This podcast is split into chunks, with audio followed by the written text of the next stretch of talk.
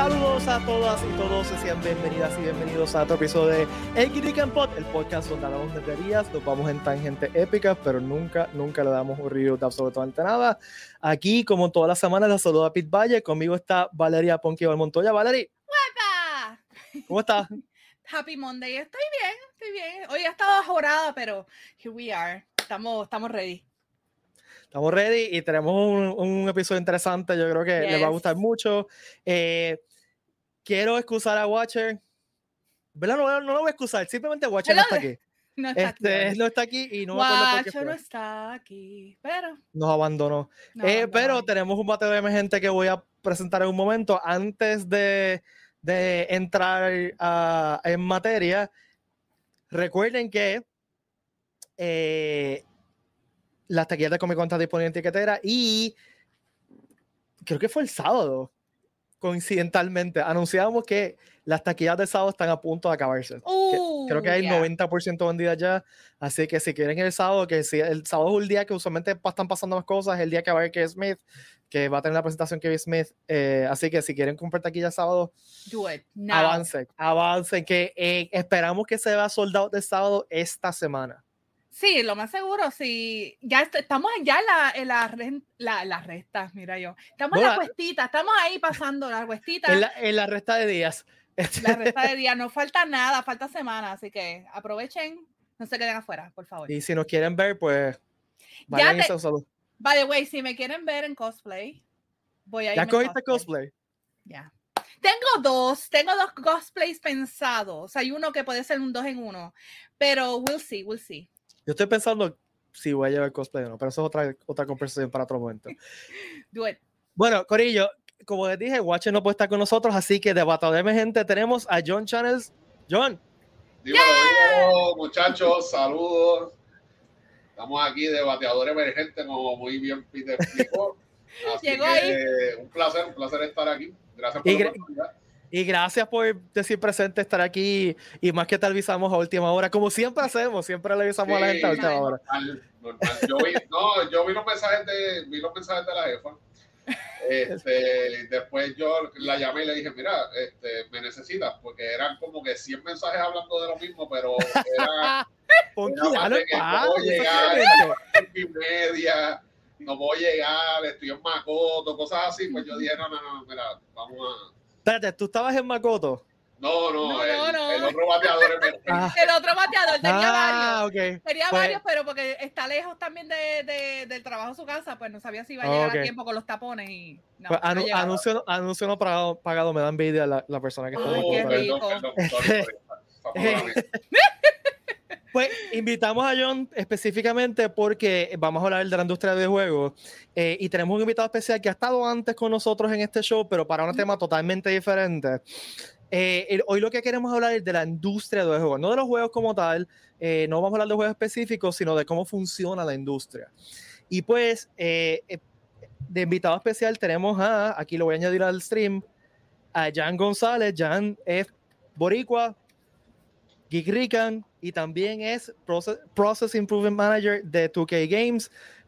Gracias, Jan, gracias por estar aquí, bienvenido. Muchas gracias, ¿verdad? Hola, hola saludos a todos. Un placer, un placer. Igualmente. Jan estuvo aquí el, el año pasado, ¿verdad? Eh, sí, para lo de Star Wars. Eh, no, él estuvo no. aquí por, hablando de board games, porque además board de ser, games, es verdad. además de trabajar en la de videojuegos, Jan es, es tanto un nerd de board games como un autor con juegos de board games publicados, y eso vamos a hablar un poquito ahorita. En ese momento tenía publicado un board game eh, que estaba en el mercado eh, y ya tiene otros board games que vienen por ahí que están en el, pipeline, que van a salir pronto, están en pre-order ya. Eh, algunos de los board games y vamos a sacar un momentito eh, para hablar de eso. Pero vamos a empezar la entrevista, Jan. ¿Nos puedes explicar un, un poquito, bien, bien rápido, eh, qué es lo que tú haces ahora mismo en, en 2K? Sí, ahora mismo, pues, sin entrar en muchos detalles, 2K está trabajando en un montón de juegos a la misma vez. Este, y pues eso no es mi teléfono, for the record. Eso fui yo, Este, perdón, mala mía. Yo como que, ¿qué pasó es que quería darle cheo a stream y me salió el... Ah, Todo, todo el mundo se quedó frisado. sí, perdón. Eh, ahora perdí el, el tren, no, pero estaba diciendo. y pues ho- hoy en día cada juego en verdad es un ejer- varios ejércitos que hay ahí detrás. Y como se pueden imaginar, mucha coordinación de esfuerzos y imagínate un aeropuerto en donde hay miles de aviones esperando aterrizar o despegar. Es, todo como un traffic control inmenso, ¿no?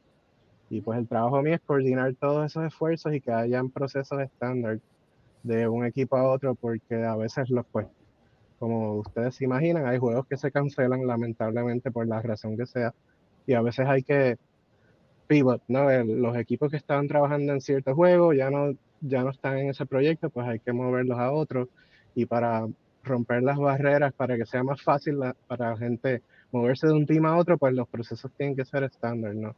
No es que cada persona lo haga distinto, porque entonces se forma un reburo. Mira, paréntesis rápido. Jesús, hola y feliz cumpleaños adelantado. Que sabemos que cumpleaños miércoles. Sí, felicidades. Felicidades, felicidades. Jan, y siguiendo con lo que acabas de decir, y es una cosa que, que tú y yo hablamos fuera del aire hace un tempito, eh, ¿cómo cuántos juegos está trabajando una compañía como 2 que es una compañía, o sea, es una compañía Premier, es una compañía que hace juegos AAA, eh, a la vez, y, y cuántos de esos se cancelan en el camino, nunca llegan al mercado? Te puedo decir en términos de porcentaje, ¿no? Y a la misma vez son decenas. y de esos, usualmente como un 10% más o menos son los que salen live. Este, como alrededor de un 90% por X o Y razón terminan cancelándose y a veces tiene sentido hacerlo, eh, especialmente si se hace al principio del proceso, ¿no?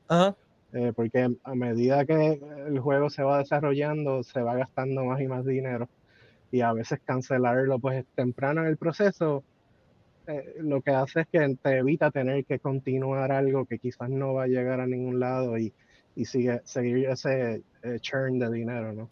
¿Has tenido este que, que, ver juegos que ya estaban casi, casi, casi terminados y que dijeron, no, esto no funciona, vámonos? Sí, lamentablemente pasa, pasa bastante y duele, pero... Oh, I bet. Eso, eso es parte de... Hay que acostumbrarse y nada, hacer la paz de que eso es parte del proceso y, y no encariñarse mucho de y nada. Estos que son, y estos juegos que son recurrentes, por ejemplo, como anuales, por ejemplo, NBA 2K, WWE 2K, eh, ¿cómo, se, ¿cómo ustedes se organizan para poder sacar el tiempo o tener el equipo de trabajo para hacer cada uno anualmente? Eso es un, un poco distinto ¿no? a los normales, al, por ejemplo, si es un IP nuevo, una franquicia nueva, eh, hay distintos tipos de proyectos y al que tú te refieres es como le dicen annualize, ¿no? Que todos los años sale uno. Y pues eso, como todo en la vida, tiene pros y cons. No, lo bueno de eso es que no tienes que imaginarte un concepto totalmente nuevo para un juego porque se hizo el año pasado, se va a hacer este año. Cambian los players, quizás puedes añadirle dos o tres features nuevos. Eh, buscar feedback de la audiencia, ¿no? de los consumidores, a ver qué quieren mejorar y poco a poco se van introduciendo cambios, pero es a largo plazo. O sea, obviamente no vas a ver que el 2K23 es totalmente diferente, ¿no? Porque el tiempo que tienes de desarrollo es muy poco. Y pues parecerá un año como mucho, pero en, en verdad son meses lo que tienes, dos o tres meses. Porque tienes que estar dos o tres meses más haciendo testing, dos o tres meses más preparándote para launch, eh, release. Así que eso, eso es lo, lo tricky de, de ese tipo de proyectos. Ok. Eh, Entonces, no, continúa, No, yo iba a preguntar, este, como, ¿qué tan grande es cada equipo, especialmente para juegos así que son anuales? ¿Casi siempre son el mismo tipo de equipo que está trabajando siempre constantemente en ese juego o, o los intercambian o cómo se trabaja ahí? Sí, tú, típicamente es el mismo equipo, a veces cambian, somos seres humanos, no, imagínate estar trabajando en la misma cosa por siete años. Y pues las compañías saben que eso va a pasar, ¿no? Y, y tampoco quieren obligar a los empleados, no, tienes que trabajar un noveno año en la misma cosa. O sea que usualmente se planifica, por ejemplo, dos o tres años en el futuro, te podemos cambiar a tal cosa y traer gente nueva. O sea que a la misma vez se mantiene un poco dinámico para que la gente pues puedan ejercer su creatividad en otras cosas. Y pues, al fin y al cabo es un producto que depende mucho de la gente, el estado mental de la gente, el estado emocional y, y la idea es que todo el mundo se, esté apasionado en lo que está haciendo, ¿no? lo menos que la compañía quiere es que se vuelva algo rutinario y, no muy exciting. Ya. ¿Cuánto ibas a preguntar algo ahorita, verdad? Eh, sí, lo que, iba, lo que iba a preguntar básicamente tenía que ver eh, con lo que preguntaste ahora sobre la relevancia de los equipos y cómo los mueven y el, y el tener, ¿verdad? Siempre mantener una mente fresca para mantener la creatividad diferente también, porque si tienes una misma persona haciendo lo mismo, casi siempre va a salir lo mismo. Exacto. Este, en el quería brindar un caso, no, no quiero irme muy controversial, ¿verdad? Pero lo que pasó con, Blizzard, ¿verdad? Que eso todo el mundo lo sabe. Sí. Pero eh, una compañía como 2K, que Blizzard tenía tres compañías más chiquitas de equipos de trabajo para poder sacar un Call of Duty anualmente de diferentes estudios. ¿Ustedes tienen algo así, en, en tienen algo así parecido con algún tipo de juego o piensan hacerlo o lo van a traer a la mesa o consideran que les puede pasar como le pasó a Blizzard que ahora tienen que si demandas por acoso y qué sé yo, y, que, y demandas por, por ambiente laboral tóxico y todo ese tipo de cosas? Claro, es muy lamentable ¿no? eso que ha ocurrido y, y pues eh, en tu case afortunadamente no hemos visto nada de esa escala pero es bastante común en los juegos AAA. Mira, hay 20 o más estudios detrás de cada juego y es algo que nadie sabe porque cuando tú ves los créditos, pues no, no necesariamente todo el mundo sale o quizás a veces es el subcontratista del subcontratista del subcontratista. o sea, que los equipos, eh, dependiendo de la, la etapa ¿no? del desarrollo, pero usualmente cuando estás en producción heavy son miles de gente, tú sabes, y, y no todos son empleados de tu, de tu a veces son outsourcers o, o, distintos grupos que es un conglomerado básicamente. Y el, el, por lo menos el approach que, que hemos tenido es el, el equipo in-house es bastante lean, ¿no? Y cuando se trabaja en el concepto, pues es un grupo relativamente pequeño de gente porque obviamente mientras más gente añades, pues eso te añade el costo. Y una vez tienes una idea más, más o menos de lo que estás tratando de hacer, entonces se trae ese ejército de gente y usualmente son por contrato. Ok. Y son externos, ¿no?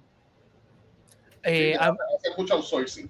Sí, sí, y, y, la compañía tiene sus propios vendors, ¿no? Que que ya han tenido una relación de negocios anterior, ¿no? Que sabemos que, que, pueden dar el grado, que, que, nos han ayudado antes y han sido successful eh, anteriormente, sí. Mira, eh, quiero compartir una, una, pregunta aquí. Este, saludos, Sparrow. Sparrow. pregunta si hay una compañía que te gustaría ver trabajo en el desarrollo de un juego particular. Yo más o menos sé la respuesta, pero te la pregunto. Eh, como el de Ring, por ejemplo. Pues fíjate, esa es una gran pregunta y, y, ha, cambiado la contestación. Antes, bueno, antes mencionamos a Blizzard, antes siempre me gustaba Blizzard como compañía en los viejos tiempos antes de Activision. No es que quiera decir nada malo de ellos, obviamente, pero eh, tiende a pasar que las compañías a veces la, son adquiridas y cambian, etcétera, etcétera. Sí, pero en ese viejos viejos tiempos de Blizzard, donde todo era más pequeño, más creativo, pues sí, me, encantaría, me hubiese gustado trabajar ahí. Y después, obviamente, yo creo que lo que Pete está aludiendo es a BioWare. Eh, yo siempre quise trabajar ahí, de hecho, estuve trabajando ahí un año. Este, ¿Y, lograste tener tu nombre en un juego de Star Wars? Sí, el The Old Republic. Está nice. Están los créditos de Old Republic. Sí. es un proyecto interesante. Sí. y lo jugamos desde el beta porque pues... sí. Mira, una, una, cosa que me está interesante de tu trabajo es eh, que tu trabajo realmente es manejar equipos, ¿no? Este, o sea, tú eres el supervisor de varios equipos que cada equipo tiene pues su supervisor, ¿no? Y está regado por todo el mundo, ¿no? Este, tú me habías comentado, por ejemplo, que tienes equipos en, Argentina, eh, en diferentes países. ¿Cómo, tú bregas con, con tener que, que, trabajar con equipos que tienen culturas diferentes y están en sitios diferentes del mundo. Y time zones. Y, exacto, y time zones diferentes del mundo. Pues eso, eso, es lo interesante, lo, siempre lo que uno piensa es el time zone, ¿no? Como que, ah, que si aquí es de noche, allá es de día, pero actually, lo más difícil de trabajar con equipos remotos es, esa barrera cultural. Por ejemplo, yo, yo he trabajado con gente en Asia eh, en las cuales culturalmente ellos tienden a no aceptar cuando hay un problema este, y no te lo dicen. Y, y no es porque básicamente eso los pone como en, una posición como más débil, ¿no? Como que anda, hay un problema, mejor trato de, de solucionárnoslo yo antes de, de, levantar la bandera, ¿no? Y, y, pues eso, pues en un proyecto puede ser fatal, ¿no? Porque especialmente en esta industria en donde los problemas ocurren todos los días y mientras más temprano uno lo identifique, mejor, porque así tienes más tiempo de lidiar con el problema. Y yo te diría que obviamente sí está la, la barrera del lenguaje y el distinta hora, el cambio de hora, pero esa, esa cultura distinta, no, no es que ellos estén mal y nosotros estemos bien, simplemente trabajan de una manera distinta y uno pues tiene que acoplarse a eso y ver de qué manera uno puede trabajar mejor con ellos, porque obviamente esa es su cultura, no, uno no puede esperar que eso cambie. Eh, tú has visto, por lo menos en tu porque yo sé que ha pasado en otras compañías, de juegos que están en developer, están en developing ya, este, y se dan cuenta como a mitad de camino que el equipo no, no está como que dando la milla extra y tiene que cambiar. Que pasó literal en Nintendo con Metroid, el juego de Metroid que todavía no ha salido, que literal ya estaba casi terminado y decidieron, vamos a Scratch, vamos a empezar con un nuevo equipo y vamos a empezar de nuevo. Sí, pues en ese caso de Metroid, pues es distinto, ¿no? Porque Nintendo es un brand inmenso, ¿no? Y, y, ellos prefieren estar 30 años trabajando en el próximo Metroid que sacar un Metroid que no sea bueno. Que no funcione. Totalmente te daña el brand para el resto de, de la vida, ¿no? este, y, y, pues sí, eh, eh, lamentablemente es algo que ocurre. Em, eso puede ser varias razones, ¿no? Por la cual un developer no, no de a pie, no de pie, con bola, pero usualmente el, pues, long story short, está el, la casa publicadora, ¿no? Que es más, más bien lo que hace 2K, y está el desarrollador, que es el que se enfoca en, en, construir el producto. Y usualmente si es un developer que no lleva mucho tiempo en la industria, o por ejemplo son expertos en FPS y quieren tirarse un RPG, pues eso, son, eso le añade riesgo al proyecto, ¿no? Y, parte de mi trabajo es constantemente estar prestando atención a todos esos riesgos que, existen en los proyectos. Y uno de los riesgos más grandes es eso, la, no inexperiencia, pero la habilidad del developer para dar pie con bola y, adaptarse también. adaptarse, la industria cambia demasiado, claro. Pasó bastante tiempo entre el, por ejemplo, el PS4 y el PS5 fueron años, pero usualmente hay, muchas hay consolas saliendo nuevas a cada rato y la tecnología cambia tanto y tanto que hay que, es un skill de verdad, quedarse up to date y poder... Y tú, tú me mencionaste algo que, que quería compartir y, y, que quizás puedas hablar un poquito más, hablando de, de, esto de, de, adaptarse, ¿no? Eh, tú mencionaste que uno de los challenges de ahora, de los juegos ahora, es que dos cosas, que, están, que, que se espera que sean cross-platform. O sea, que tú tengas el mismo juego para PS5, Xbox, etcétera, a, eh, un launch, o sea, cuando que salga y también que tengan support de diferentes lenguajes on launch. ¿Cómo, cómo tú ves, o sea, cómo ha cambiado eso? ¿Cuán, cuán retante es? Este, y si nos puedes hablar un poquito de eso. Sí, e, esa es otra cosa que ha cambiado bastante, ¿no? La tecnología. Ahora, por ejemplo, si hay un juego que, que sale para todas las plataformas y pues, por ejemplo, los manufactureros como Sony y Microsoft, pues ellos te ofrecen unos incentivos, ¿no? Para que, por ejemplo, si tú tienes el juego en Xbox y yo lo tengo en PlayStation, para tú y yo poder jugar multiplayer. Este, y usualmente eso pues es una iniciativa financiera, por the most part. Entonces, y ellos son bastante como que exigentes, ¿no? Si, si tú sacas un juego con un feature para el PlayStation, Xbox también lo quiere. O sea, si, si puedes hacer XYZ en una plataforma, lo tiene que hacer la otra también. Y pues eso lo que hace es que le añade ¿no? costo al proyecto y en muchos casos hay que atrasar el juego para poder traer esos features que, que los first parties um, te exigen. Y es, es bastante complicado hacer como cross-platform, que por, hace unos años atrás eso era la discusión grande. Exacto. Ya, ya.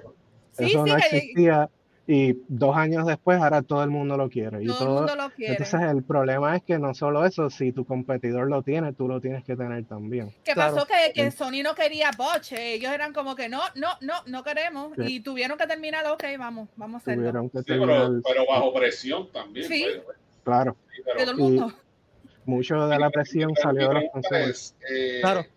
Mi pregunta es, ¿cómo tú o digo, como, ustedes, eh, como en, en tu que tanto que es la casa publicadora, cómo se han adaptado cuando salieron estas nuevas consolas bajo la pandemia?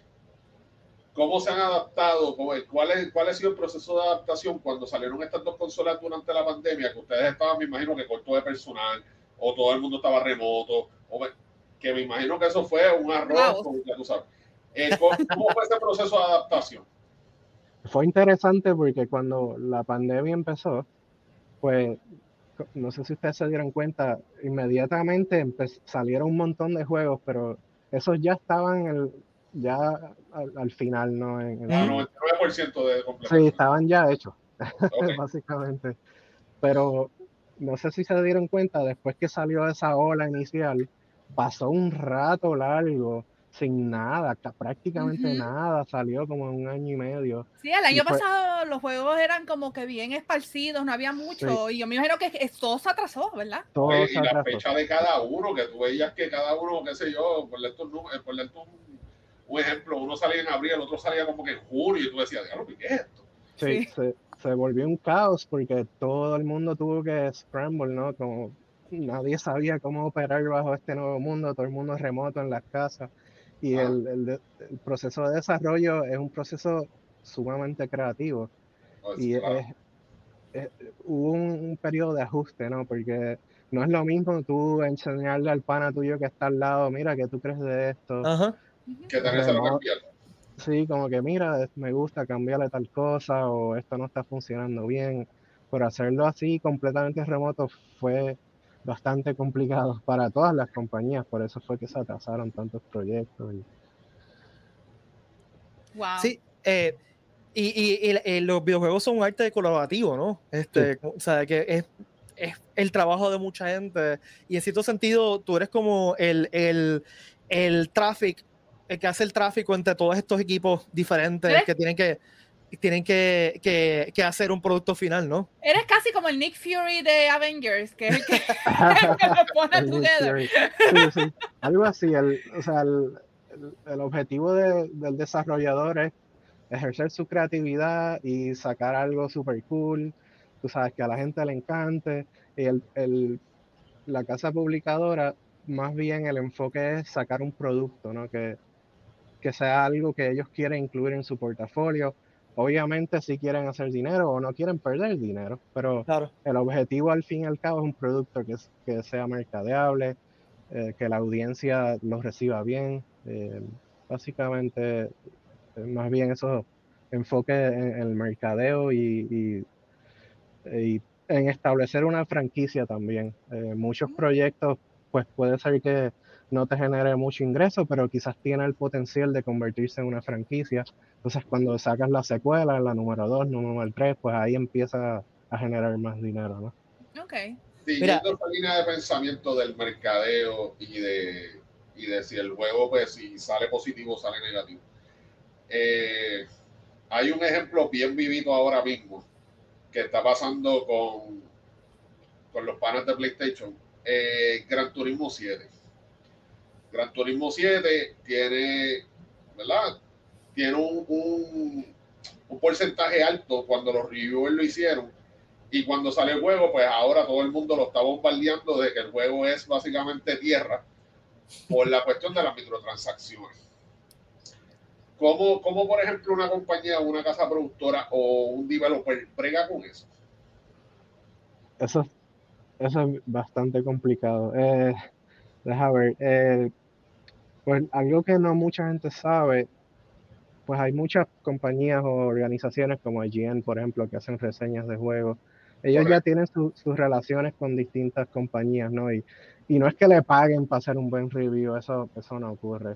No, claro. A veces, uno piensa que sí, a eso los compraron para que le dieran un 10, pero eso no ocurre, porque no, no le conviene ni, ni a la compañía de, que hizo el juego ni al review. Ni al review tampoco. Exacto.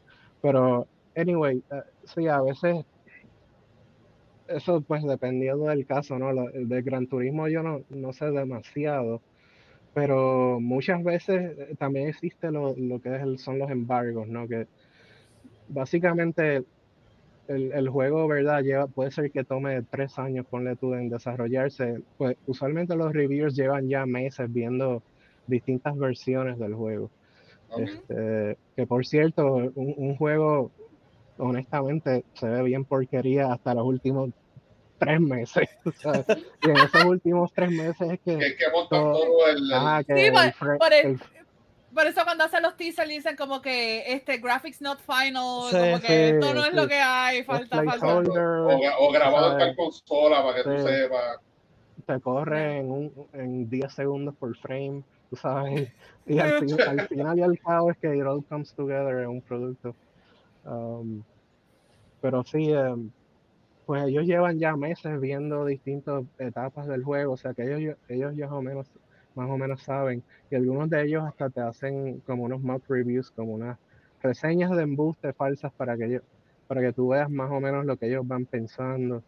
Y eso a veces informa a la compañía, bueno, yo creo que esto necesita seis meses más, lamentablemente. Sí, como el feedback. Sí. o sea, que, es una relación bien simbiótica entonces de, de, de, reviewers como IGN y las compañías de videojuegos entonces.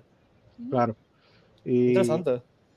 Y al fin y al cabo, pues cuando el juego sale, pues también, también están las reseñas de los usuarios, ¿no? Los user reviews. Y esos tienden a ser los que son swingy. No, y si hacen open beta, me imagino también. Claro. Eh, si es un juego free to play, usualmente tienen un open beta, ahí pues la gente se mete, empiezan a, a jugar y, a dar su opinión. todo el mundo te va a dar su opinión, obviamente. Claro. Eh, eso es algo, interesante de la industria que la, los usuarios son bastante vocales. Y si no les gusta algo, te lo van lo a decir. Lo van a gritar. Y en, en, cuestión de, en cuestión de compañía, eh, la compañía, en tu opinión, no, no estoy dando, no quiero que des la de tu case, porque obviamente, ¿verdad? ¿cómo, cómo tú, tú, consideras que estas compañías realmente escuchan al fanático? O ven esos users, eh, ven esos user score y dicen, wow, mira, este, nosotros tenemos que hacer algo aquí, ¿qué está pasando? Sí, de verdad que lo escuchan hasta... El problema a veces, por ejemplo, hay gente que le gusta hacer review bombing, ¿no? Que le ponen un cero y, y, no, y, no, le dan nada de descripción simplemente para, para fastidiar. Pero lo, lo, que lo complica es que entonces uno tiene que leer todo y pues sacar los que de verdad...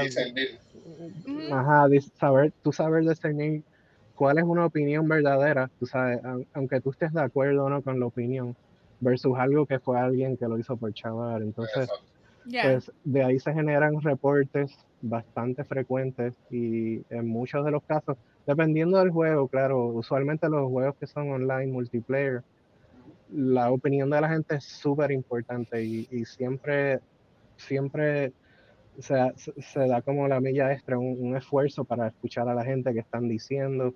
Ahora, no es que una persona se queja por una cosa y ya tú vas a actuar en ah, eso, ¿verdad? O sea, que parte del proceso es tú tratar de identificar patrones, ¿no? En lo que la gente está diciendo, ciertas áreas de lo mismo. Claro. Mira, voy a pasar a par de preguntas de público. Este, hay una pregunta de Sparrow que es un testamento, así que voy a intentar. Este, ya, lo la pantalla. Toda la pantalla. comentar que manejas equipos multiculturales de manera remota me genera la siguiente pregunta. ¿Has podido trabajar presencial en alguno de estos países? ¿Cómo ha sido tu experiencia siendo manager a la hora de estos, a la hora de estos culture gaps? Eh, preocupas poner tú el happy medium como representante de tu que o te escribiría como flexible a la hora de leveling con tu equipo de trabajo para que el producto salga. Mira, me cansé todo. Pues vamos a empezar con la primera.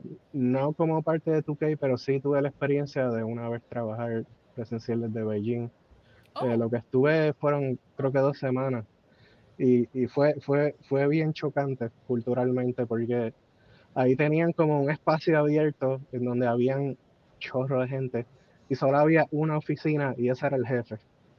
Entonces, la, nadie venía donde mí a hablarme, siempre iban donde el jefe primero. O sea, el jefe venía donde mí. Y así estuvo varios días y en una yo me encerré en la oficina con el jefe y le dije, mira, yo entiendo, yo no sé si eso es parte de la cultura, así es que ustedes hacen negocios, pero ahí no me molesta que vengan directamente donde mí este, y no tienen que tenerme ni miedo ni nada. Y lo que él me contestó es eso, que es algo como cultural, no es como, como no es que yo sea el jefe y que tienen que cuidar, tener cuidado conmigo, es, ellos quieren como asesorarse primero con el jefe y, y obtener como el blessing. ellos lo que buscan es como el blessing del jefe. ¿No? Como que está bien que le hable a Jan de esto y como que... No me van a votar, no me van a votar. Exacto, como que... sí, yo me imagino que se sentirán como que estoy brincando a mi propio jefe para irme al otro, como que... Claro. Sí. Eso, pues, es, es, así lo más radical que yo he visto. Eh, por ejemplo, la gente en Argentina son parecidos a, nosotros. Eh, igual eh, la gente en El Salvador, que yo he estado. Y, pero sí, en, en Asia son, somos, es donde la cultura es un poco más diferente. Mira, voy a refrescar una pregunta a Jesús. Este, ¿Tú crees que hay un futuro con los videojuegos VR? Eh, un futuro. O sea, que si tú lo ves un futuro, yo, y yo, sé que tú no, tú no eres muy de jugar juegos VR, pero en lo que he visto de la industria, ¿tú crees que realmente eso es un... Que sea el futuro, porque ahora mismo exacto. lo que se habla es como que el metaverse, tú sabes, Web3 es todo este VR y toda la cosa. Pues yo te diría que, que eso ya ocurrió, ¿no? Porque si te acuerdas del Virtual Boy, eso fue medio un desastre. lo, lo, que hay ahora es mucho más superior, ¿no? Y se ha mantenido y ya de hecho hay varias iteraciones de los VR headsets, el, del Please 5 ya se anunció, o sea que yo entiendo que eso ya encontró una audiencia. Sí, tiene un nicho específico. Tiene un, exacto, un nivel de, de, madurez ¿no? que han encontrado con la tecnología. Y yo creo que eso ya ocurrió. Ahora, el futuro está bastante interesante. Ahora el boss obviamente es que si el metaverse, esto, metaverse, lo otro que yo quería preguntar sobre eso, este, porque cuando hablan del metaverse y hablan del Web3, hablan de NFTs, de Bitcoins y todo eso. Eh, y yo sé que ha habido mucha controversia con compañías de videojuegos que quieren implementar, eh, hacer NFTs para en el juego. Este, eso ha pasado con 2K, de que han tenido las discusiones y están aprobando, vamos a, vamos a brincar el charco y vamos a empezar con los NFTs, o están más aguantados? Eso es, a, nivel ya de, de Take Two, ¿verdad? Porque Take Two es como la compañía padre de 2K. A esos niveles ellos están obviamente teniendo esas conversiones, conversaciones todos los días, pero todavía no ha ocurrido como un, un shift en la industria a, moverse hacia eso en realidad. Están evaluando a ver si tiene futuro, si no, cuáles son eh, las ventajas, las desventajas, pero todavía como que no, no se, ha llegado a nada. Muchas compañías que al principio era como que sí, nosotros vamos y de momento se echaron para atrás y se han mantenido callados, como que no vamos a bregar ahí, vamos a mantenernos acá al margen. Cuando vieron el feedback de la gente, realmente, yo lo veo así, que la gente como que estaba como que no deben tirarse en eso porque realmente son microtransacciones y eso es una discusión bastante grande en la industria que es, es algo, yo digo que es medio complicadito ahí.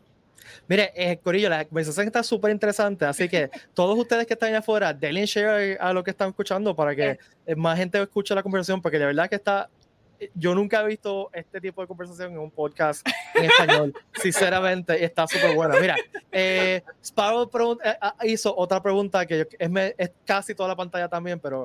Es más que lleva ¿puedo, puedo ver, puedo el, ver pelo la, el pelo de Jack. Lo vemos a Pete, Pete está desaparecido. ¿Cuál es tu opinión con tu background eh, profesional sobre declarar un juego como Gold cuando claramente no lo está? Por ejemplo, No Man's Sky, que todos sabemos lo que pasó en release, de Guns, etcétera, donde los box era lo, últimamente, lo único que realmente brillaba. Freaking Cyberpunk.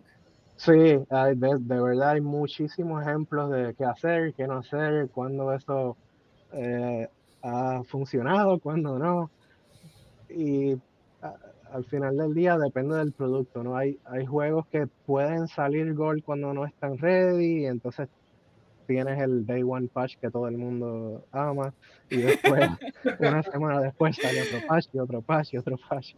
Eh, pero al, fin y al cabo es una decisión más que nada como de negocios, ¿no? Llega un punto en que la inversión que, que tú has hecho ya es tanta que tratas de que, aunque, tú conscientemente sabes que el juego no está ready, pero a veces hay que sacarlo como para recobrar parte de la inversión. Claro. Y, y no seguir dándole delay también. Y para que la gente lo empiece a jugar y te empiecen a dar su feedback, sabiendo que va a ser negativo y que al principio va a ser un caos, pero quizás puedes salvar la situación y al fin y al cabo, eh, que tenemos también ejemplos en donde ese ha sido el caso, que al principio ha sido un desastre, como No Man's Sky, no Man's Sky lo han y la gente sí está activa, la gente, y juega mucho y salió los otros días, yo creo, para el Switch. O sea que ellos por lo menos han podido salir a flote con No Man's Sky. Es un juego que bastante ahora es sólido, pero. Pero hay mucho que. Pero, es bien, pero espérate, pero es bien interesante lo que acaba de decir, Lo, lo sacan para poder recobrar parte de lo que ya han invertido en el juego. Eh, aunque vayan a tener reviews negativos. So, wow, es, bien, es, un riesgo, obviamente. Sí. Y para también empezar a, escuchar a lo que la gente opina y ver qué, podemos cambiar. Por eso es que ahora Steam tiene lo del Early Access, ¿no? Mm. Este, que ha sido una manera de pues poder hacer eso con menos de riesgo, ¿no? Porque siempre puedes decir, ah, es Early Access. Sí, sí. Como que Está medio chavadito, pero. Básicamente es como una excusa, porque es como decir, ah, Early Access está bien, no importa. Claro. Pero en el caso, yo creo que en el caso de Cyberpunk, que lo mencionaron, sí. Eh, yo creo que es el caso como más vivo que hay y más reciente que hay, de que el juego. Pero vendió. ya, pero vendió súper bien porque era un juego que eh, llevaba tantos y tantos años en development que todo el mundo lo estaba esperando, que fue day one, todo el mundo comprando collectors y toda la cosa, que yo me imagino que. Pero así mismo como compraron Collector, así mismo lo devolvieron, así mismo pidieron refund, así mismo hicieron 20 cosas. So, eso fue un riesgo grande. Básicamente es, un, tema bien interesante. Sí, eso fue como un riesgo calculado, ¿no? Sí. Y la verdad es que si tú tenías un PS, bueno, un PS5 o un Xbox Series X o una, una PC super brutal, pues no tenías tanto problema. El problema era el PS4, el Xbox One. Que sí, eran las consolas realmente. pues, ahí fue el desastre. Eh, bueno, me gustaría, Jan, hablar un poquito de, del proceso de desarrollo, ¿no? Al principio de la era de videojuegos, allá de los 80, un programador podía hacer un videojuego una semana, un fin de semana, ¿sabes? Y, todos sabemos casos, y ti fue literalmente un fin de semana. Eh, yo recuerdo el caso de de un, de un programador que decidió añadirle un feature a un juego y lo hizo en dos días el, el code. Obviamente ya eso pasó hace muchísimo tiempo. Ahora el proceso del de videojuego se, se, asemeja más a una película de Hollywood y a veces hasta más caro que hacer una película de Hollywood, ¿no? Eh, ¿Cómo nos puedes contar cuánto se tarda el proceso por encima? ¿Cómo es que se va el, desarrollo eh, del proceso? Eso pues claro, depende del juego, ¿no? Si, si es un juego indie, pues Claro, Quizás dos personas lo pueden hacer en un par de meses, un año, dos años. Ahora, un, juego AAA, triple, ahí sí la escala es astronómica. Eh, puede fácilmente estar de tres a cinco años. Em, y como mencionamos ahorita al, principio, pues no es que nadie tiene idea de qué está haciendo, pero nadie tiene idea de qué está haciendo.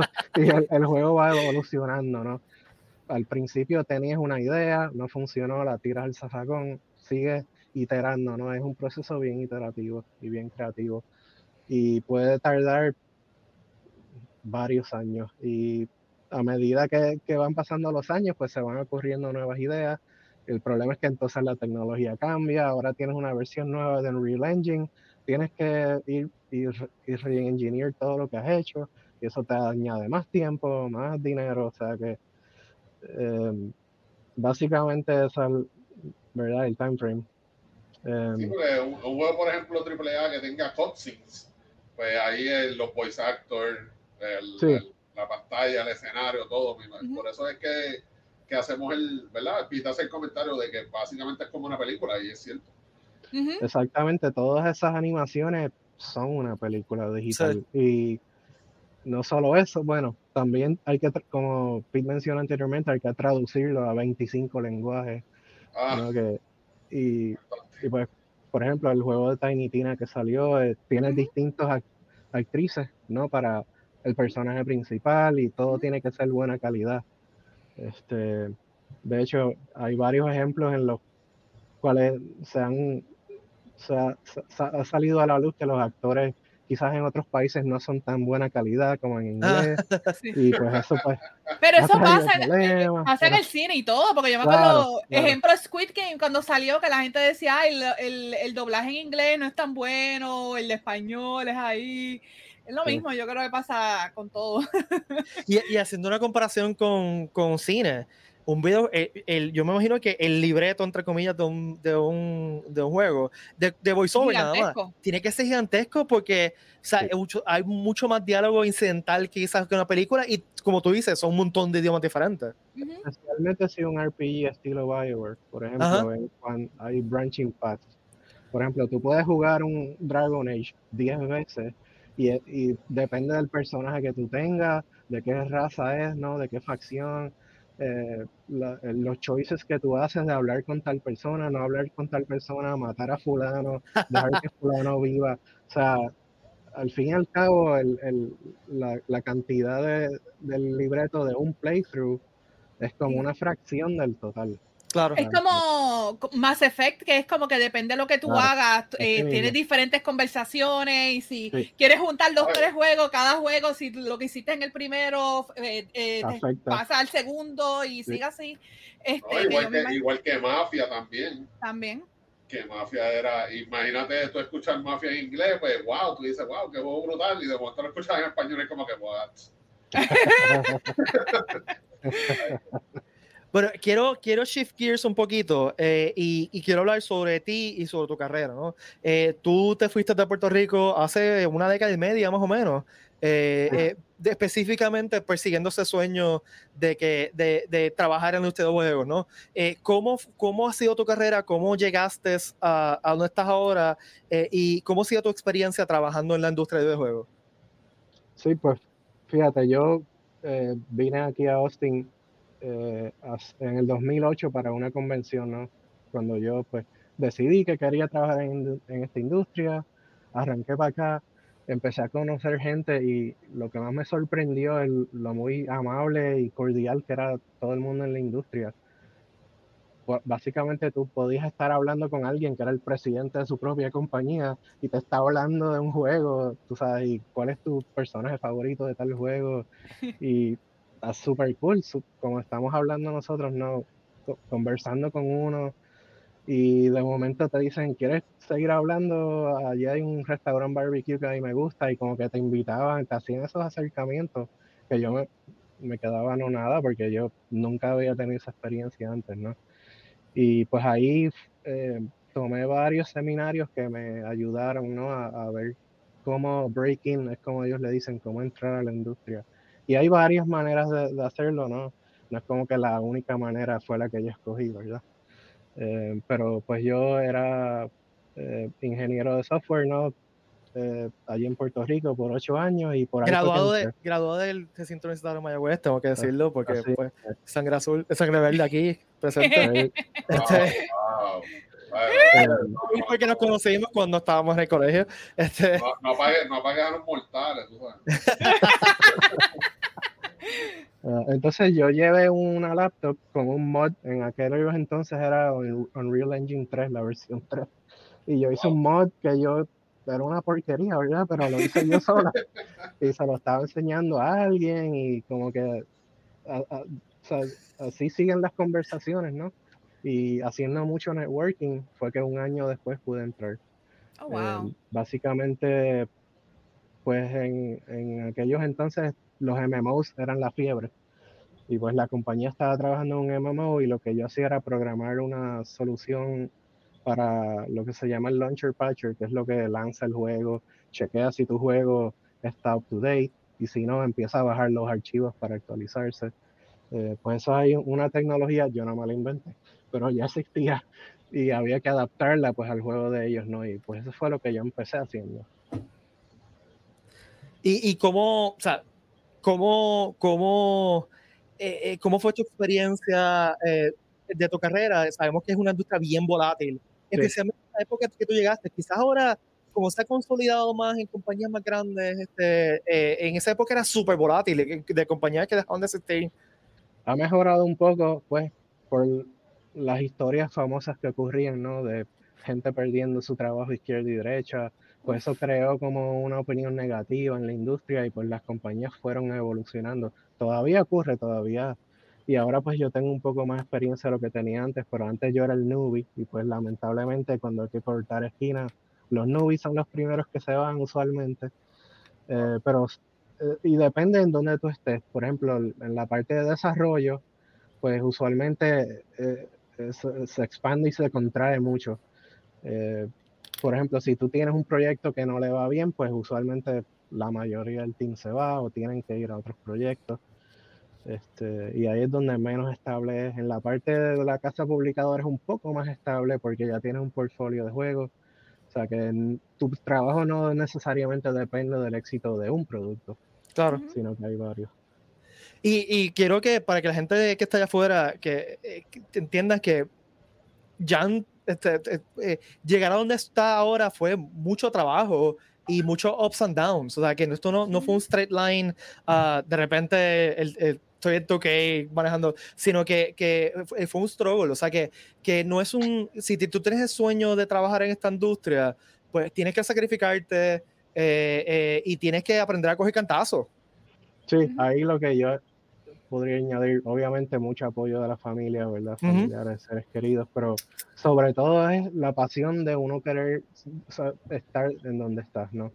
Eh, yo no voy a mencionar nombres, pero Pete, quizás tú sabes de esto. A veces cuando uno tiene un trabajo que uno, pues es como un paycheck, ¿no? Pues entonces uno se pone a pensar, yo estoy, qué sé yo, 8, 9, 10 horas todos los días haciendo esto, que no es algo que me motiva, esto es lo que yo quiero estar haciendo el resto de mi vida. Y pues así fue que yo más o menos caí donde estoy ahora. Como que no, yo quiero estar haciendo algo que yo todos los días me levanto, estoy súper motivado. Y pues eso, pues para mí ha, como compensado, ¿no? Por lo negativo, ¿no? Este, y pues de esa manera es que hay que verlo. Pero sí, definitivamente cuesta arriba, mucho trabajo. Este, pero al fin y al cabo, si eso es lo que llena uno, pues uno sigue adelante. Mira, eh, quiero eh, añadir una pregunta que no tiene nada que ver, pero pues eh, es de alguien que tú y yo conocemos. Saludos, Luis. Luis, Dios pregunta cuál es el mejor barbecue de Austin. Wow. Pues, te voy a contestar la pregunta, pero cuando vengas para acá, pues me vas a tener que invitar. pues eso, fíjate. Eso es una buena pregunta, Jack. Es una buena pregunta. Sí, el, favorito mío se llama Style Switch. Em, es que es una cadena de aquí de Texas, obviamente, y esa es súper bueno, pero básicamente el brisket es lo mejor de ahí, ¿no? Me está dando eh, hambre ya. Si, si, tú eres un brisket lover, sabes, de verdad, Rudy's es bueno, pero es como más una cadena, quote unquote, fast food. No es fast food, pero es como más rápido, ¿no? Pero eso es buenísimo también. Em, sí, como que. Entonces está el, sausage también. Si te gusta el sausage, pues está. Hay un, una ciudad que se llama Elgin, yo te diría que es el mejor sausage de todo Texas, sale de ahí. a mí me gusta mucho la salsa de barbecue de Rudy's, mano. Es muy bueno. Estoy soñando con eso. Ahí abajo ah. Mira, dice Luis Herrero, puestos para el brisket. Vamos a hacer un tour de briskets en Austin, mano. trip. Dale. Este... Eh, tengo, una, tengo, una, pregunta, ya. Eh, comentaste que pues te fuiste para Texas, empezaste un MMO este, para Texas era inicialmente para donde tú querías ir, o tú querías ir entonces para California, o querías ir para. Porque, pues, California, básicamente, para las personas que no saben, pues consideran que es el estado que donde, de donde sale todo el gaming. Sí. Eh, ¿Tú te viste, te ves allá en un futuro o sigues acá como estás? Pues fíjate, yo he tenido entrevistas allá y lamentablemente el costo de vida es tan tan prohibitivo. Sí, allá es imposible, ya. Sí, que esa fue una de las cosas de verdad que me gustó también cuando vine aquí a Austin, que no, la industria no es tan grande obviamente como en California, pero ha crecido bastante. Sí. Y de hecho muchas de esas compañías, no solo de videojuegos, Tesla, Amazon, you name it, se han empezado a mover para acá también. O sea que se ha formado como un pseudo nuevo Silicon Valley aquí también que de hecho lo que hace es que todo el, costo de vida, el precio de las casas empieza a subir también. pero um, y eso es lo, otra de las cosas que me atrajo de aquí, que es esa cultura de California, ese mismo ambiente, pero mucho más doable, ¿no? En, términos de costo de vida y work-life balance también. Mira, tu esposa dice que California no. No. Ahí está, la contestación. Ya, ahí está. Y Jan, porque tú has vivido esta expansión. Una, pregunta, fue una pregunta de mi parte, con todo el respeto. ¿no?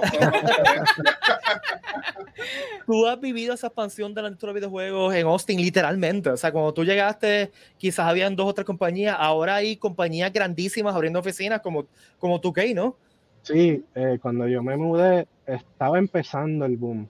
Y, pero ahora ha explotado una cosa astronómica y mucha construcción muchas casas, carreteras, muchas compañías moviéndose aquí, trayendo, muchos empleos y gente mudándose de allá. Eh, literalmente, una de las cosas interesantes de Austin es, eh, me voy a inventar un número, pero como un 50% de la gente no son de Austin, vienen de otros sitios. Este, sí hay gente local, obviamente, pero muchas de las personas han emigrado aquí de otras ciudades, mucha gente de California. Eh, Jan, eh, ¿qué, si, nos puedes decir, ¿qué juegos vienen, o sea, van a ser release pronto de los que tú o tu equipo han trabajado? Bueno, de los que puedo decir, salieron dos. Porque yo sé que no puedes decir mucho, pero de los que puedes decir. Eh, el próximo sí lo anunciaron, uh, que se llama The Quarry, ah, que es de, la, de la gente que hizo de Dark, Pictures Anthology. Este, es, un es interesante porque es un juego sumamente interactivo. Em, y es básicamente como tú estás viendo una película y tú escoges lo que los personajes hacen. Y por ejemplo, si viene una persona y decapita a otro con un hacha, tú tratas de tirarte en el medio para salvar a la persona o no. Entonces, si, si, si no salvas a la persona, no es como que el juego termina, game over, tú sabes, you suck, escogiste mal. El juego sigue. Este, y de hecho, uno de los endings es que todo el mundo muere. Oh o sea, que no importa la, lo que tú escojas, el juego continúa y, y es súper narrativo. Sí, y es como un, setting horror. De hecho, uno de los actores de voz es Raimi, Ted, Ted Raimi, que es el hermano de Sam. Ah, nice. Eh, es uno de los voice está Dave Arquette también. Este, De hecho, y si tú sigues a Dave Arquette en Twitter, se ha puesto a postear el juego. Este, pero sí, ese, es el próximo. Y de ahí para adelante, pues no puedo decir más. Bueno, el Marvel's Midnight Suns, ese sí le anunciaron y se, se, atrasó lamentablemente, pero sí sale más tarde este año. Ok. Mira, eh, esta es una buena pregunta de, de Captain Jack, saludos. Eh, ¿Tú piensas que Puerto Rico puede ser un, sitio donde estas esta compañías de juegos vengan en un futuro? Claro que sí. Eh, te digo que Puerto Rico hay tanto y tanto talento que yo creo que lo que hace falta es como una semilla, ¿no? Una persona que sea el primero que lo haga.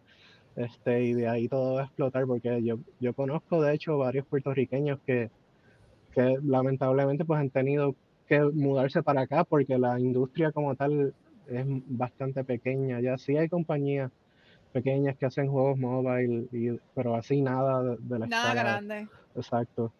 Pero yo, yo creo que es cuestión de tiempo y falta de talento no es. Yo, yo, esto no tiene que ver con los de videojuegos, pero sí, eh, yo fui periodista de tecnología y unas cosas que me decían eh, mucha gente que yo entrevistaba, eh, CEOs de compañías que eran, no eran de Puerto Rico, eran extranjeros y decían que una ventaja de hacer negocio aquí en cuestión de tecnología es que tenemos un, un mercado de un mercado laboral, ¿no? Unos empleados que son tan súper bien entrenados, están, o sea, la educación aquí en cuestión de tecnología, los genios que salen de Mayagüez, eh, los artistas gráficos que salen de diferentes universidades, son súper, súper, súper buenos y cuestan menos que lo equivalente en Estados Unidos. Así que él me decía que, que, es cuestión de tiempo de que el, la, la, gente que pone los chavos, ¿no? Este, las compañías grandes se den cuenta de que Puerto Rico tiene esa, esa, e, esa bendición, ¿no? Que tenemos gente súper educada y súper tantosa, entonces se establezcan aquí. Así que, mira, eh, una pregunta de alguien que tú no conoces. Jonathan González. No, sé no sabes quién es. Eh, Jonathan González es el hermano Jan y también es eh, el doctor Jonathan González, que es mi compañero en el podcast de Tu Amigo Fiel, el podcast que hacemos de mascotas, así que, hola Jonathan. Este, ah. ¿Tu sistema de videojuego favorito de todos los tiempos? Pues mira, yo, yo creo que una de las razones por las cuales Pete me invitó es para por lo menos un día no sentirse en ser el más viejo. Así que te voy a decir. No me tiras al medio. La, la favorita, el Super Nintendo. Yo estaba en noveno grado cuando salió. Yes. Y nunca me voy a olvidar de, ese regalo, de encontrarlo ah. debajo del árbol. Y sí, eso yo creo que va a ser difícil eh, sobrepasar eso. Oye, porque no te emociones. la, yo, eh, yo, soy una Nintendo fangirl y tengo que decirlo. tengo que emocionarme. Y esa diferencia de 8 bits a 16 bits, esto es un programa de nerds, ¿verdad? Eh, oh, lo que los que saben lo que eso significa, esa diferencia de verdad brutal. Y es interesante cómo el, el, leap forward en cada generación, o sea, de, de, de, de 8 a 16 fue una cosa bestial. De 16 a 32 fue una cosa bestial. Pero ya llega un punto de que, ok, si vemos el PlayStation 4 y 5, ok, hay un leap, pero no es este salto cuántico que hubo entre un Nintendo y un Super Nintendo, yo creo. Por lo menos así es que yo lo siento, ¿no? Ahora, yo veo, por ejemplo, este Paper Mario Origami King, una de las cosas que todo el mundo estaba como que it blows their mind, es que la, ellos hicieron unos cutscenes donde el agua que se, que se ve en el juego es, es real, o sea, no, no parece freaking hecho en computadora, se ve bien real el flowing y todo, la cristalización, todo. Este, yo creo que uno compara eso con lo que de otras consolas pasadas, de Nintendo especialmente, es como que, holy crap, ¿cómo llegamos de aquí a acá? Eh, eh, eh, a mí me gusta ver eso, la evolución de, de gráficas, de, gameplay y todo eso. Este, y eso se ve mucho. Yo, creo, que todos los que estamos en este panel hemos visto la evolución de 8 bits, 16 bits, 32 bits. Oh, yeah. Y pues pues sí, se ha visto, se ha visto un cuanto, y es como dice Pete, de PlayStation 4 a PlayStation 5, pues a lo mejor no verás tanto la diferencia. Pero de, por ejemplo, de, yo me acuerdo cuando yo tenía el Sega, de, 8, de Sega Genesis a Sega CD a 32X, sí. a Drinka, fue espectacular. Sí.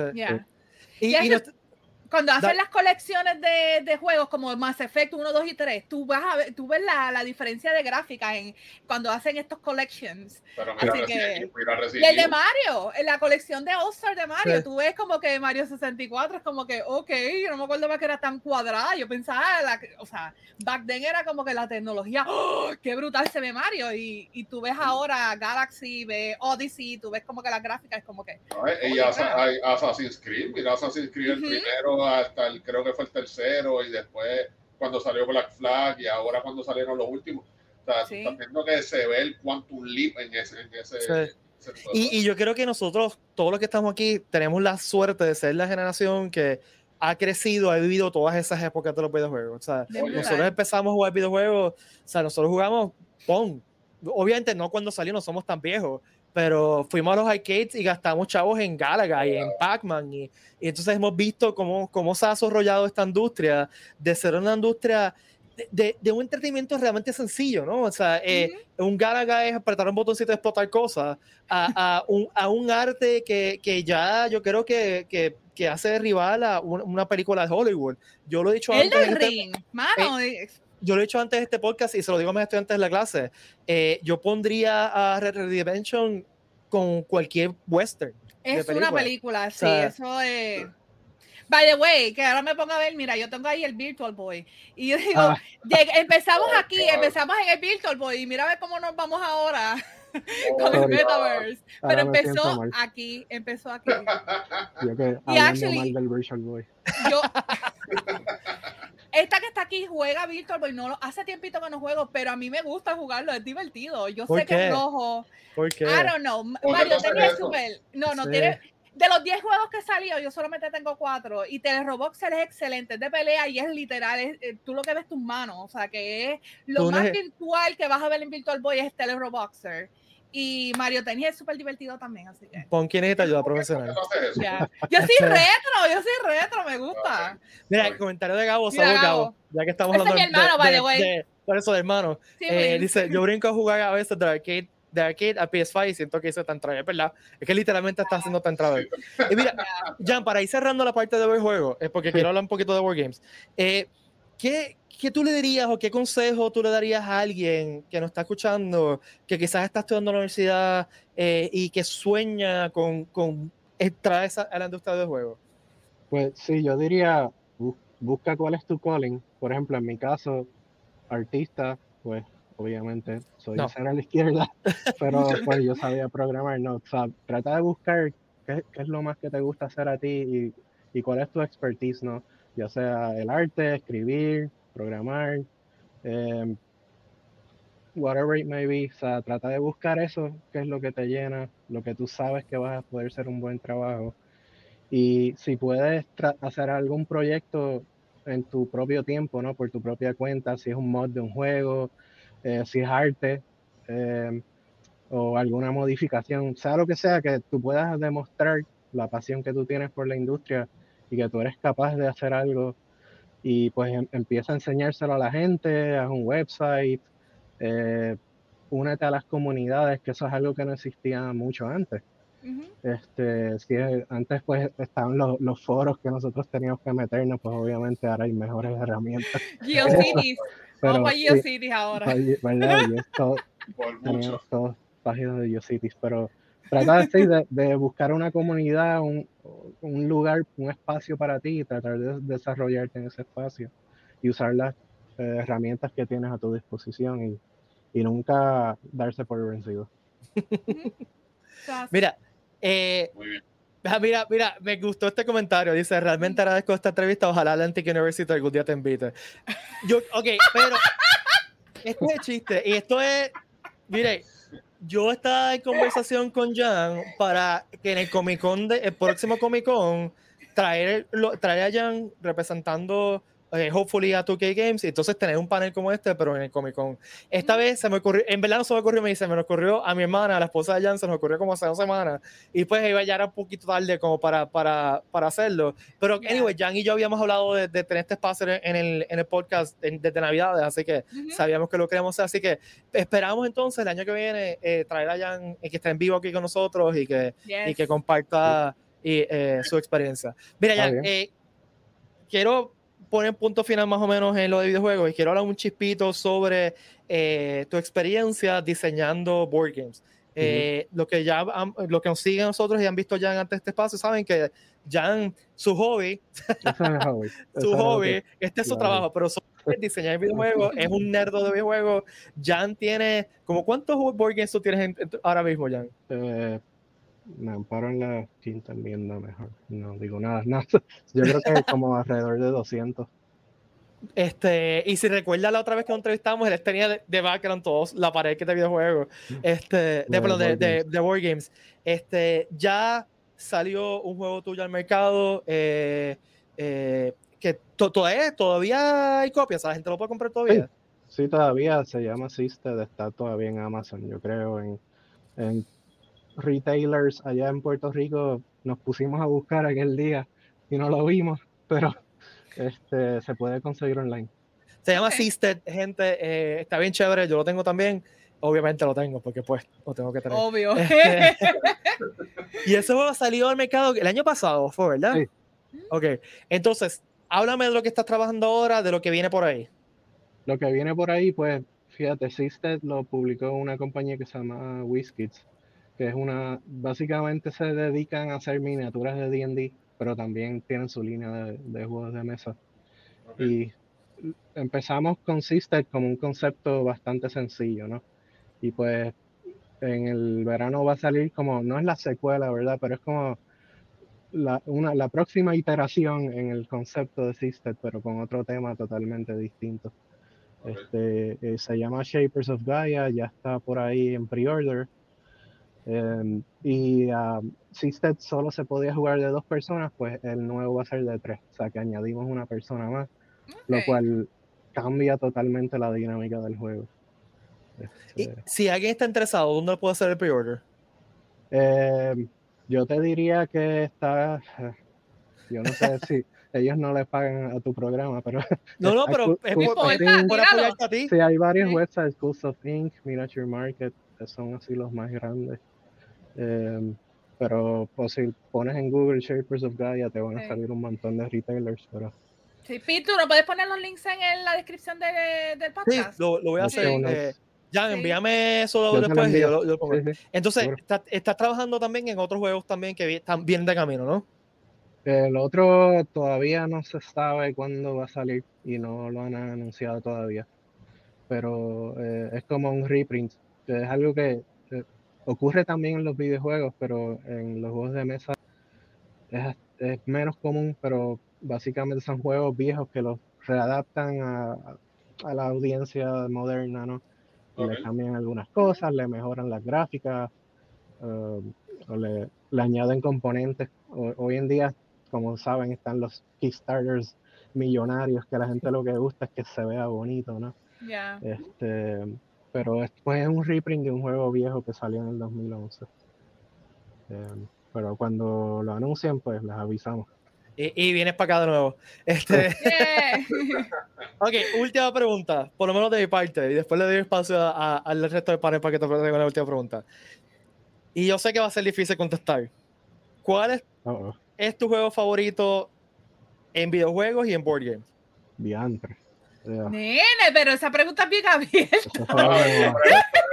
la bomba nuclear. Mandar un papel y un lápiz para que pero dile, por para abajo porque... sí. ¿Qué tal el, el, videojuego y el board game eh, actualmente que es como que tu favorito? Actualmente, dale. ah, pero me, me, me, dañaste el suspenso, Ponky. Está bien, dale. Ya te no, salva, no, no, te salvó, dale, dale. Pues, Anteriormente hablamos de BioWare, ¿no? Siempre he sido súper fanático de sus juegos, así que la trilogía de Mass Effect y los juegos de Dragon Age, esos han sido mis favoritos. También Civilization, que no sé si lo pueden ver allá atrás. Eh, sí. tengo varios posters de él firmados por Sid Meier. también ahí. XCOM. Tengo una copia, de hecho, de Civ 5, Civ 6, perdón, firmada por Sid Meier. Wow. Em, yo creo que, y pues el juego que más jugué fue World of Warcraft, que jugué una cantidad bizarra de tiempo.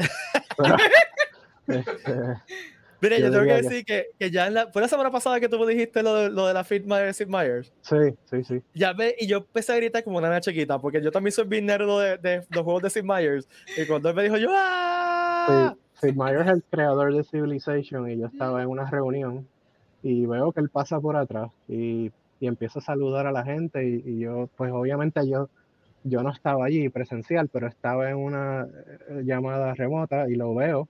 Y está como un loco, Que yo estaba en un televisor, ¿no? Y yo me quedé como staring y, y nada, empezaron a hablar de esto, a hacer chistes y yo le dije, si yo hubiese estado ahí, me hubiese desmayado, me hubiese tenido que llamar una ambulancia, ¿verdad? Entonces ellos pues le, encontraron curioso y pues me enviaron una copia firmada por ah. él. dice mi nombre y todo. Y, está pues, tan está tan me desmayo también. Yo estaría gritando, yo eh, con permiso, bien, bien amable, con permiso, profesionalmente, vengo ahora. bueno, Porky, ¿tienes alguna pregunta final que le quieres hacer a Jan? Mano, este, es que hemos hablado ya tanto de todo tan abierto, este, hmm, eh, ¿qué, qué, ¿qué, tú esperas en, la evolución de, la industria? Porque estamos viendo que ahora, pues por la pandemia, pues se han tenido que ir adaptando. Pero ¿hay algo más que tú veas que, crees que va a ser como el catalístico para que la industria siga subiendo más de la cuenta?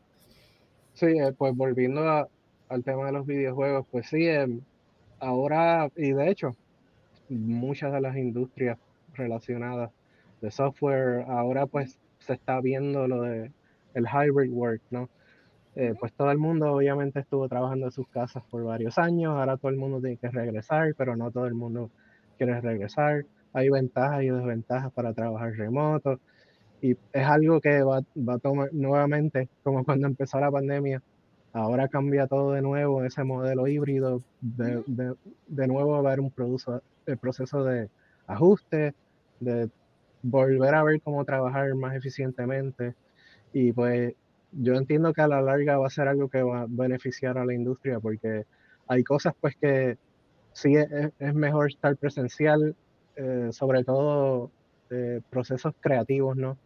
Eh, definitivamente es mejor cuando está uno cerca del team, está todo el mundo en el mismo edificio, se colabora mucho más rápido, pero por otro lado, pues es un poco más difícil, pierdes una, una hora plus guiando, te tienes que preparar.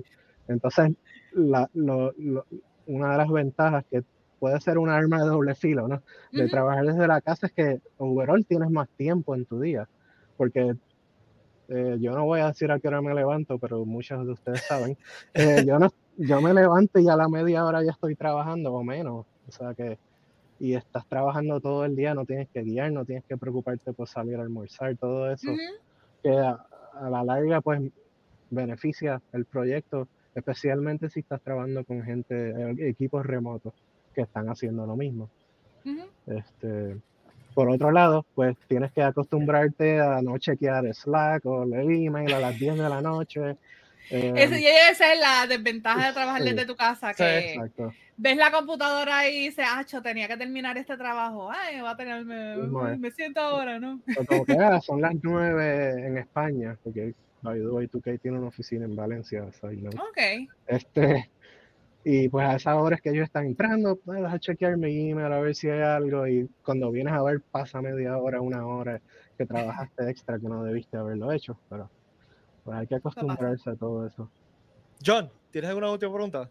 Eh, no, la mía es, ¿verdad? ¿Cuáles, ¿Cuáles son tus planes futuros y cómo te ves de aquí a cinco años?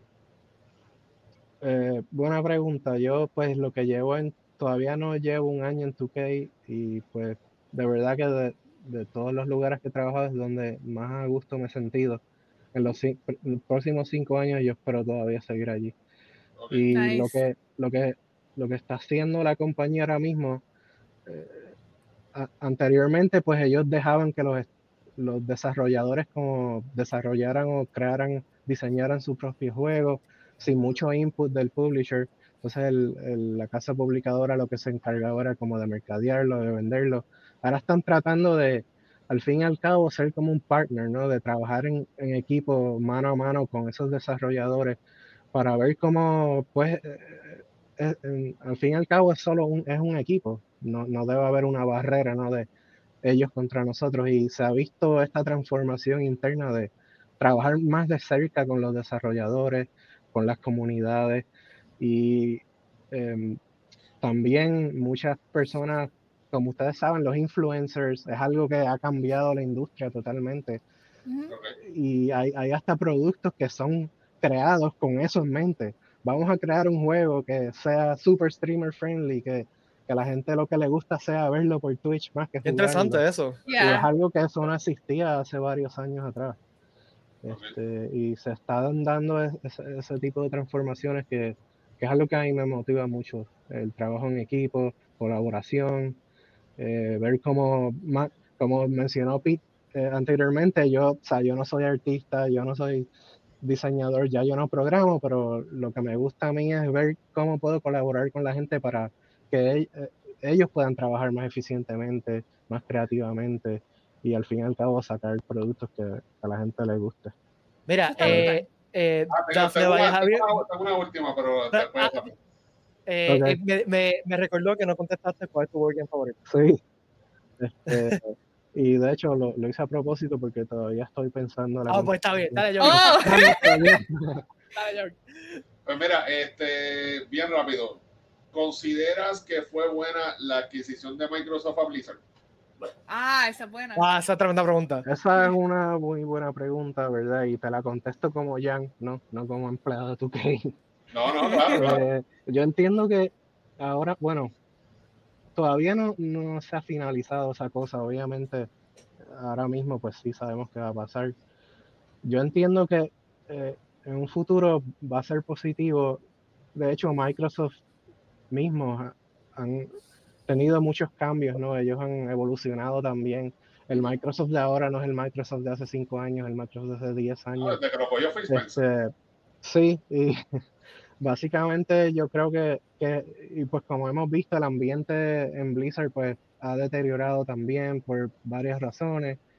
Eh, luego, de la adquisición de Activision, pues yo entiendo que, va a ser un cambio positivo a largo plazo. Quizás a corto plazo, pues hay gente que se va a ir, que no le va a gustar, hay gente que es el opuesto de eso, van a quererlos regresar o, moverse para allá. Este, pero Microsoft ha, mejorado bastante, en mi opinión, obviamente, esa es mi opinión. Y el Xbox de ahora, mucho, bastante superior. El, Game Pass ha tenido bastante éxito. Este, que están, están eh, Está en buen camino. que, yo, digo que Microsoft, este, Xbox es bien popular acá en el Western, pero en Asia eso como que todavía no ha llegado al mismo nivel que están acá y yo pienso que eso puede ser que lo ayude a que, a que sigan subiendo allá también en, en Japón y en Asia. Tiene que ver más por la barrera cultural. También. Porque acuérdate que Sony japonés, Nintendo japonés, pues claro que va a vender más allá.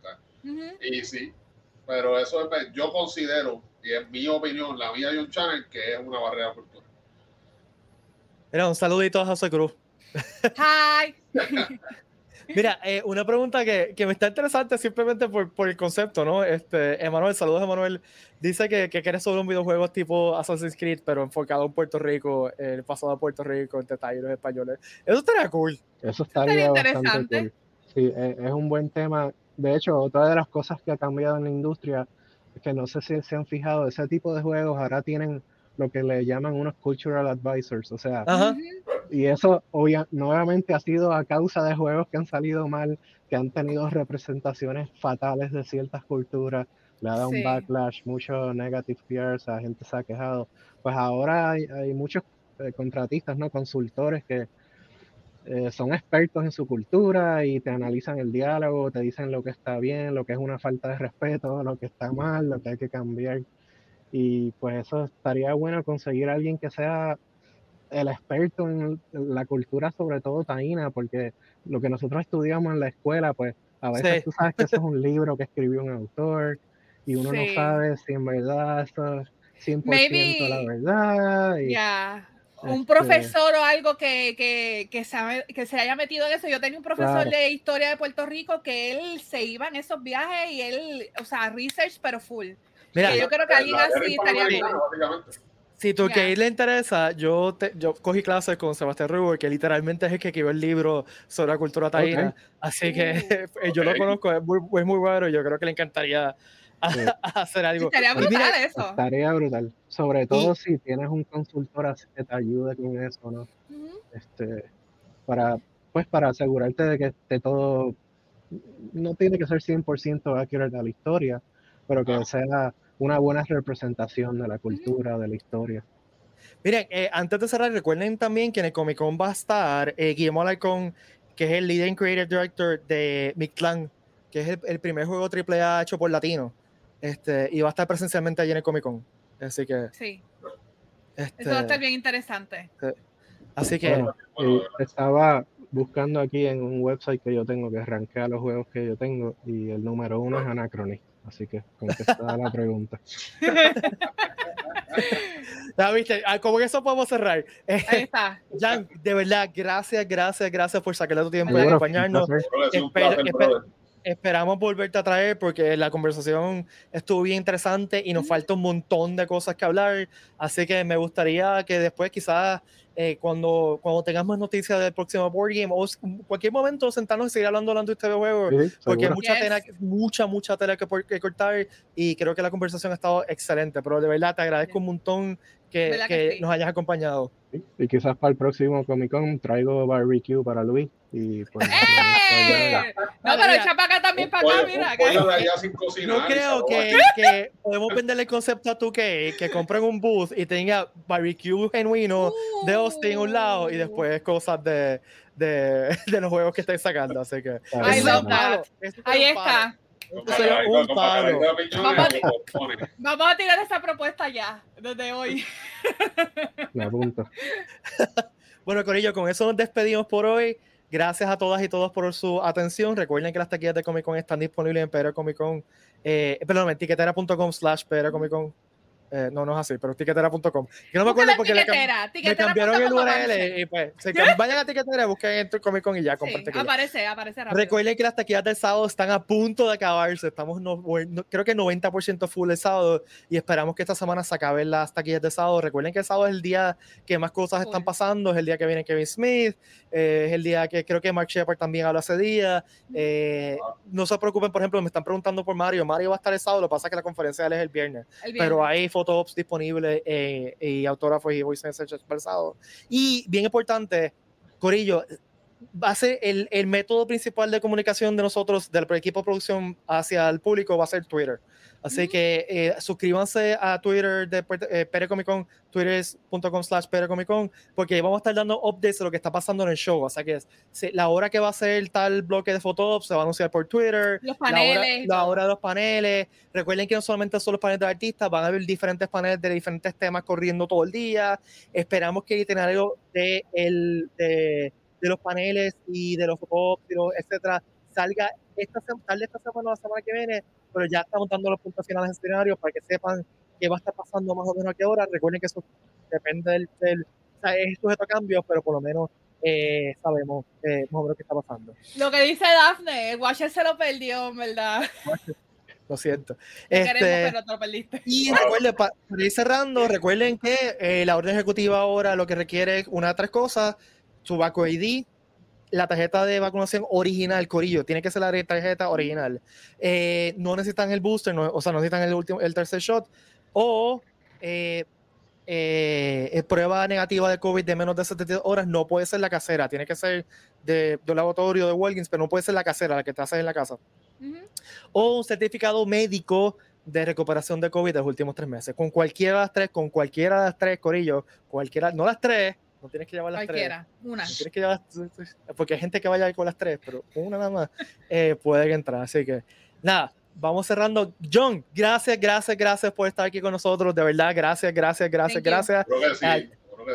a, John, a John y Ponky lo pueden oír en lo pueden escuchar en Redes Gaming. Tú vas a eh. streamar ahora, él, va, él se va a ir live ya mismo. Eh, yo bien, jefa, yo bien, ¿verdad? Yo no, yo no diría, yo no diría eso, pero no, pues, él, él, se va a ir live ahora mismo. Ahora mismo. Sí, sí, ahora, y no a la vez. gracias, Ponky. Y de momento, de verdad, gracias, Jan, de corazón. Gracias, gracias por estar aquí con nosotros. Cuídense, Corillo. Recuerden suscribirse al podcast en cualquiera de sus aplicaciones de podcast favorita y darle share a todos los episodios. Este episodio estuvo buenísimo. Y pues, mientras más share, más gente se podía unir y más gente este, vio las preguntas y respuestas. Así que nos ayuda un montón con simplemente un share y un review. Así que gracias. Nos vemos, Corillo. Ya falta, yo creo que la próxima vez que nos veamos van a faltar que una sola. Esto está brutal. y faltan dos semanas ahora mismo. Estamos en conteo, de, en conteo de la recta final, Corillo. Por fin, después de tres años sin Comic Oh my god, estoy emocionado. Este, bueno, Corillo, gracias, cuídense, la calle de prosperidad y que la fuerza los acompañe.